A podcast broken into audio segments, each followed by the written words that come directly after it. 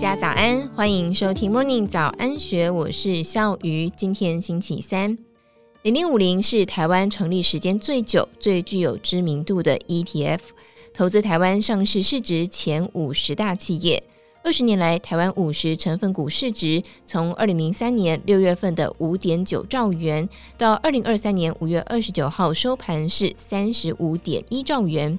零零五零的股价也从二零零三年六月三十号挂牌第一天收盘的三十七点零八元，上涨到二零二三年六月二号的一百二十六点七五元，期间累计发放现金股息四十六元，在二零二一年达成累计配息超越发行价格的记录，等于长报的受益人达成零成本的投资，至今已经创造超过百分之五百五十的含息报酬。然而，近日在 AI 概念股的领军下，台股上攻一万六千七百点波段高点，也推升零零五零价格，让许多错过此波行情的投资人想问：现在还可以买吗？投资 ETF 有超过三十年经验，而且从零零五零成立的时候就买进，至今一张都没有卖出的正大商学院副院长周冠南认为，现在的高点很有可能是未来的低点。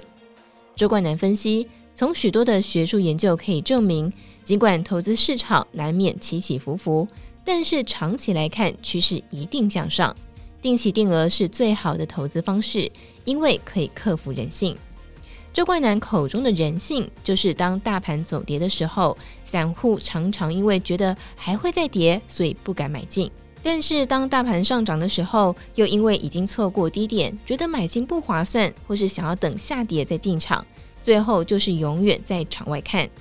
对于许多投资达人有一套自己的进出场心法，周冠南认为，投资时的确有很多的工具可以使用，可以看技术分析、基本分析、筹码分析等等。但是用一样的工具来短线操作，很有可能散户赔钱，但法人却赚钱，因为散户的时间没有法人多，法人的本业是金融业，但是散户还有工作要忙。他认为，对散户来说，定期定额买进仍然是最佳的做法。而谈到这档台湾成立时间最久的 ETF，元大投信董事长刘宗盛分析，它不仅是台湾最早最大的 ETF，也是最 ESG 的 ETF。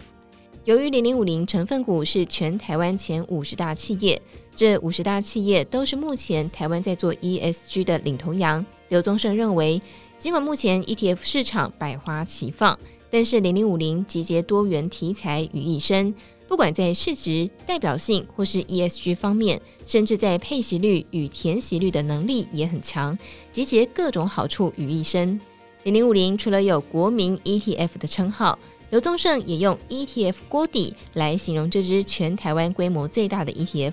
他分析。每个买过 ETF 的人，可能都买过零零五零；每一个现在持有 ETF 的人，可能也都有买过或还持有零零五零。